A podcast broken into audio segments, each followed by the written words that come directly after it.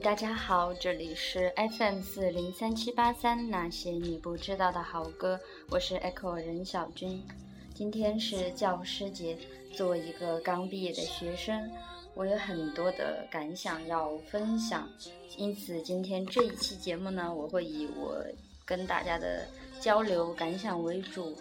像好听的那个开头音乐和背景音乐，我会在接下来另外做一个节目分享给大家。因此，要听歌的同学可以再稍等一下，听下一个节目。我今天说到这个话题呢，其实应该有很多人在做节教师节的节目，还有做微博的那种汇总吧。不过，对于我来说，老师确实是一个很重要的存在。在我的生命中有那么几位老师，就是给我的人生带来很大转折的。当然，也遇到过给小孩子造成心理阴影的不好的老师了。不过，更多的还是兢兢业业的、专心教书的那种润物细无声的老师。可能你当时觉得。好像不太重要，就像你学生生涯的背景一样。其实这些老师的言行举止、言传身教，到最后都会影响我们蛮多。我要说到的第一位老师呢，是我小学五年级的语文老师胡老师，是个女老师。我今年七月回来，就是放弃工作，把工作辞掉回来，准备复习司法考试的时候，因为那时候确实心情不大好。说老实话，能辞掉工作，肯定工作也不会有像我其他同学那样那么好。如果是很好的，我也不会那么容易的就把它辞掉。因此就感觉自己的人生很失败。那个时候就碰到他在路上碰到他和他女儿，然后他们去带他女儿刚从那个学习班回来，然后我们就开始聊天什么的。其实我感想非常深，因为。我小学的时候叛逆期就来了，就中二病提前提前到小学，就性格很毒很阴沉，然后跟同学关系也特别的不好。每天我就沉迷于看书，而且我看过逼格特别高的书，就是那个时候看的，就是什么中外历史名著都是小学时期看的，甚至走路上看到报纸上有字，什么宣传单我都会看一看，就完全沉浸在自己的世界里。要么就自己想，宇宙到底是有限的还是无限的？如果是有限的，那有限的外面应该还有一个什么东西？那在外面还有一个东西，那在外面又是什么？如果是无限的，无限到底是多大？然后要不然就是想，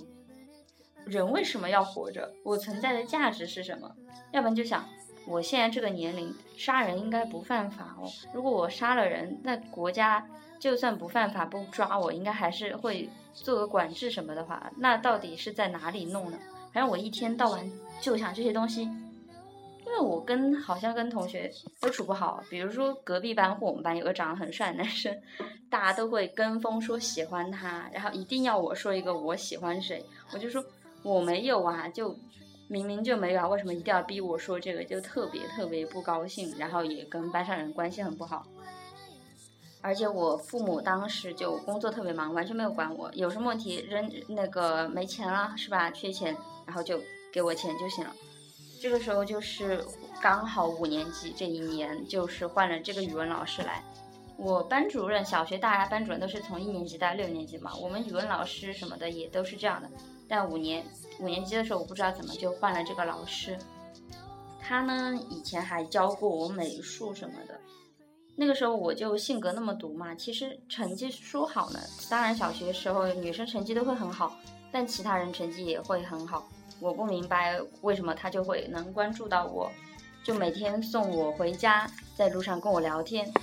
你久而久之，你能感觉到他是真的把你当做一个平等的主体在看待，他会跟我讨论。我自己想过的这些话题、问题，还有包括时政的话题，我的思维方式到现在为止都有一点点跟别人不一样。当然，以前我就觉得觉得很苦恼，现在想也没什么大不了的。思维方式会很毒，很不一样，但他就非常认真的对待我。小孩子嘛，对真心不真心这个事情总是很敏感的，总能感觉到到底是真心还是假意，而且。他就是这样一点一点陪我走下来，然后，包括他上次我们碰到他嘛，他很兴奋的跟他女儿说：“哎，这就是我跟你说过的那个谁谁谁。”然后，然后家里他跟我说我以前写的作文，做的美术作业，还有以前说他会说“一枝红杏出墙来”的时候讲这个那个“红杏出墙”那个成语的时候，让我们画一幅画，我就画了一堵围墙。然后一枝红杏枝出墙，但是下面还画了一个美女眺望远方，这种他就会觉得我很有想法，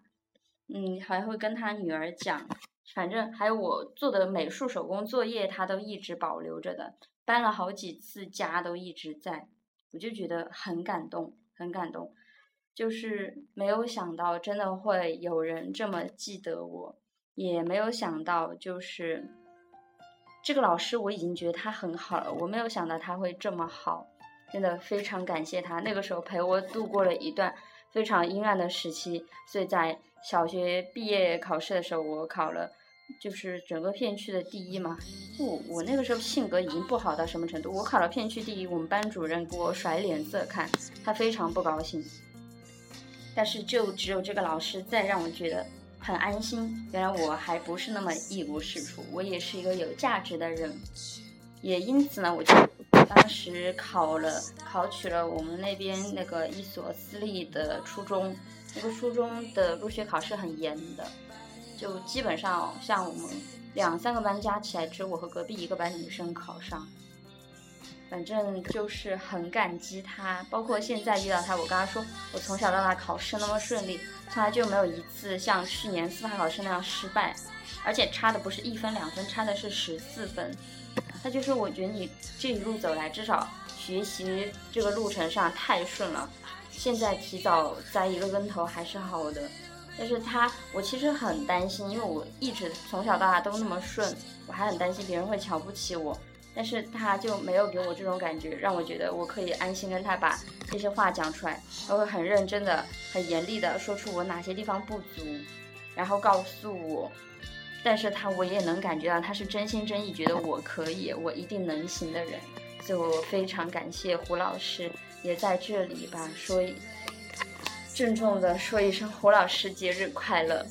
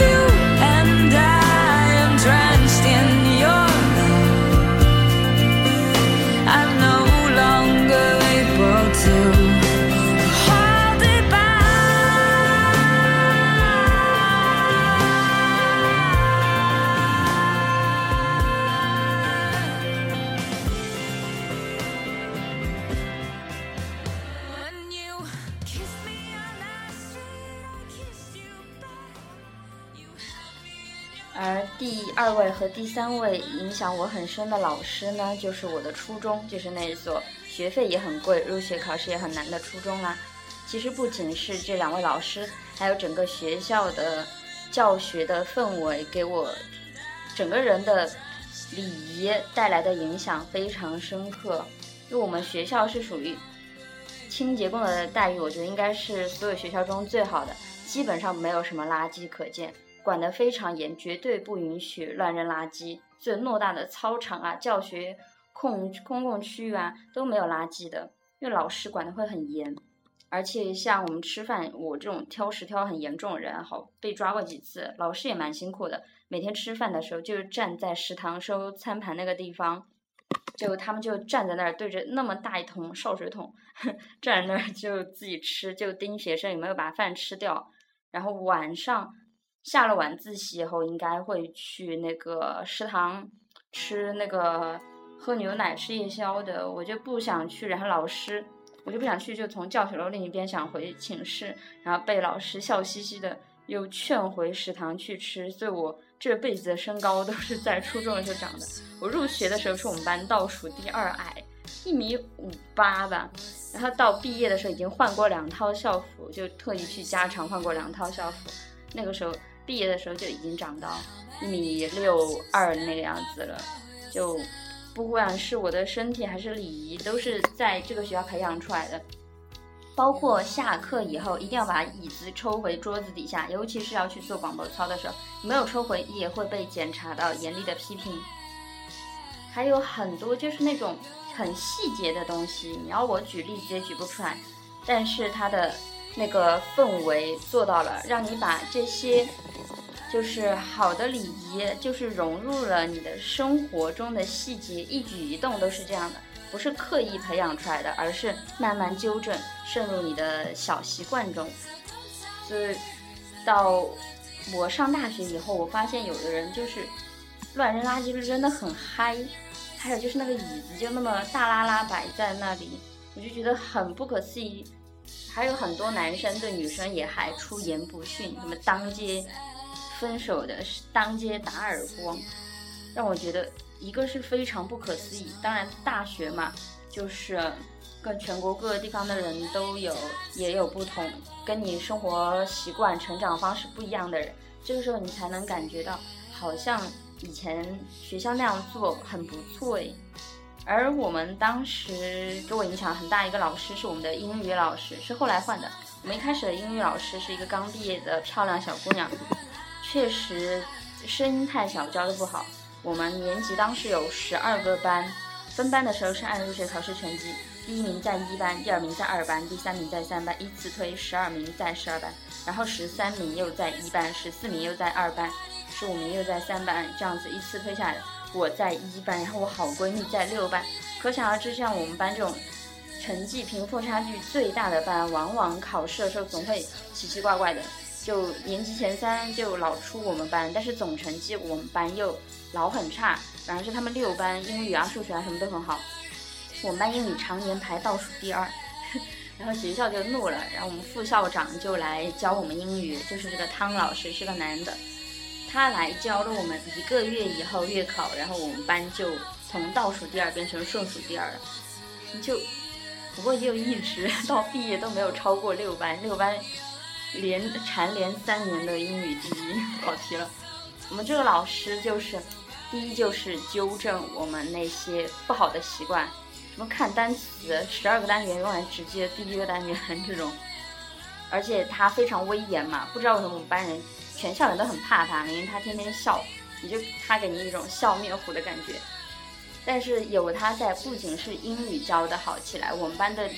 其他方面，比如说生活习惯啊什么方面，因为有他在，所以也会被管得很严。他在我们毕业以后就被一所更好的市的学校给挖去了。我觉得有他在，一个是培养了我一个好的学习习惯，二是培养了我一个注重细节的谨慎精神。因为我们做错题，如果是因为粗心大意做错题的话，会直接被要求在旁边用红笔画一个非常具象化的猪头，然后狠狠打脸，还要举手示意一下你是不是被画了猪头。总之就是这样的。还有就是那个吧，包括那个艾宾浩斯那个记忆曲线学习方法。还有就是用彩色的马克笔来区分你不同的东西，让你来记忆的方法，我到现在都还在用。这些东西对我来说都是很有用的东西，这是算是一个在个人技能和素质方面培养对我影响非常大的一个老师。然后第三位老师就是我们的初中语文老师杨老师，因为我当时和另班上另外一个男生被选为语文课代表。但是他就是我不知道为什么到现在都不明白。我那个时候，嗯，在镇上长大的，到城里来上学，很土，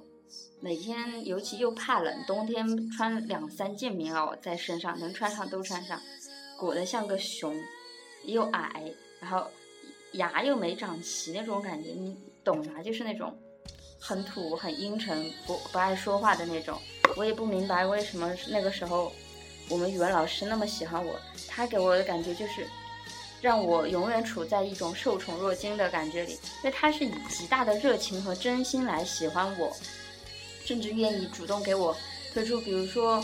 让我上台去朗诵诗歌或者背诵诗歌什么的，错了也不要紧，他还在我们班同学面前帮我打圆场，就是一定要让我上，鼓励我做，包括做演讲、做朗诵什么的，他有极大极大极大热情。我们班的语文作业太多或者太不合理，就我们班人都会撺掇我去跟他对，呃，就是讨价还价什么的。我觉得。好像我到现在为止都没有明白为什么他那么喜欢我，但是在这个时候，也就是因为老师的热情，当然还有我初中的时候，我也不明白为什么同学也很喜欢我，尤其女生。然后中中间当然还经历了很多乱七八糟的事情，什么小女生的陷害啦。我们班有一个女生跟我是亲戚关系，但是从小到大她都超级爱陷害我。属于那种超级无聊型的，我都不明白为什么老陷害我。中间有一段时间我也被孤立过，但是那个时候好像是天然带还是粗线，还是反射弧过长，我都没有注意到我们班人已经孤立过我了。就他们知道我另外一个女生看不过去，跟她住一个小区的，又帮我澄过清，挨个挨个帮我澄清，帮我来做了这个。就是他们有人来问我才知道，我说啊。就是那样的，可能天然呆真的会有福气。我觉得，自从那个时候，老师和同学的热情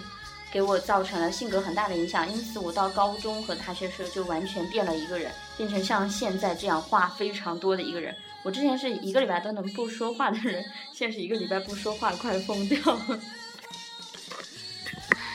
总之，这些老师还有。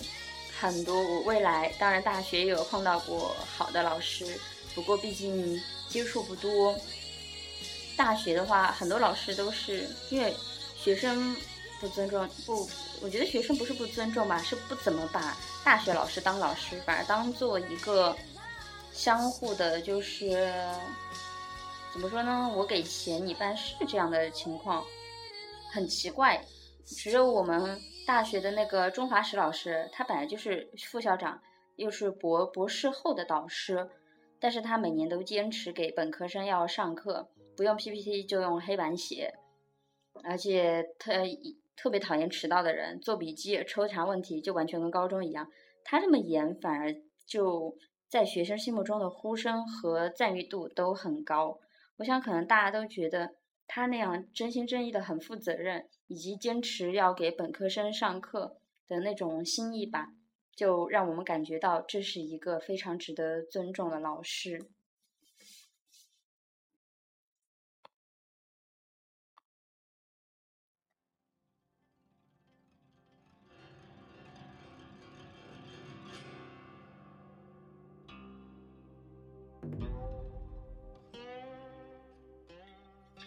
师者传道授业解惑也今天我乱七八糟的说了这么多